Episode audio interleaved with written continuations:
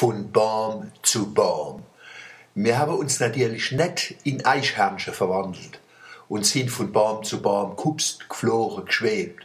Wenn ich und andere früher einmal Schlange das versucht hätte, wäre man krass aufgeschlagen und hätte Mordstrichter in den beigen Waldboden kauen. Nee, wir sind auf dem Boden geblieben und von Baum zu Baum gedippelt, geschleppelt, gelaufen. Mir, das war der sympathische junge Agraringenieur und Naturpädagoge Mirko Klein, 25 Teilnehmer und ich auf dem Waldlehrgang. Treffpunkt Wasserwerk Käferdal. Der Mirko Klein hat uns den Wald erklärt und ich hab aus meiner Naturpoesie vorgetragen.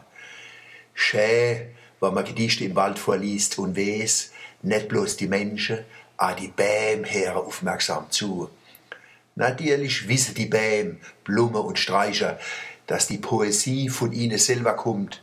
Ich bin bloß ihr Sekretär für die Menschen. Wieder mal hat sich eine Erkenntnis aus der Sozialpsychologie bestätigt. Das Wissen ist der Wahrnehmung vorgelagert.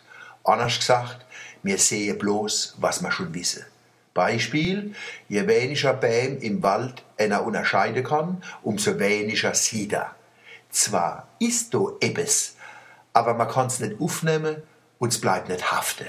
Alles ist unscharf. Wenn man dann lernt, Bäm und Streicher an ihre Blätter blied frischt und an der Rind zu unterscheiden, ist es wie halber blind gewesen und endliche Brill aufgesetzt und nicht bloß geguckt und zugehört haben wir, haben auch die Bäm angelangt und umarmt mit verbundenen Aare. Wenn sie einen Baum umarmen, spüren sie, dass er ihren Bruder ist und dass sie sich schon lang kennen, aber wenn sie nichts voneinander gewusst haben. Und wir haben die herrliche Waldluft neu gezogen, wie lebendiges Wasser bis wir Menschen mal so gut riechen wie die Bäume, muss sich die Evolution noch arg anstrengen. An einem Baum hat uns unser Naturlehrer kleine Aufplatzungen gezeigt, wo wir Perleketsch um den Baum rumlaufen. Ohne ihn hätte man es nicht gesehen und wenn man es gesehen hätte, hätte man es nicht verstanden.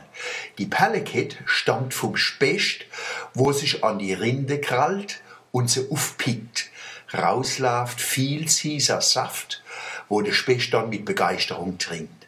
Er ist halt ein echter Kurpelzer.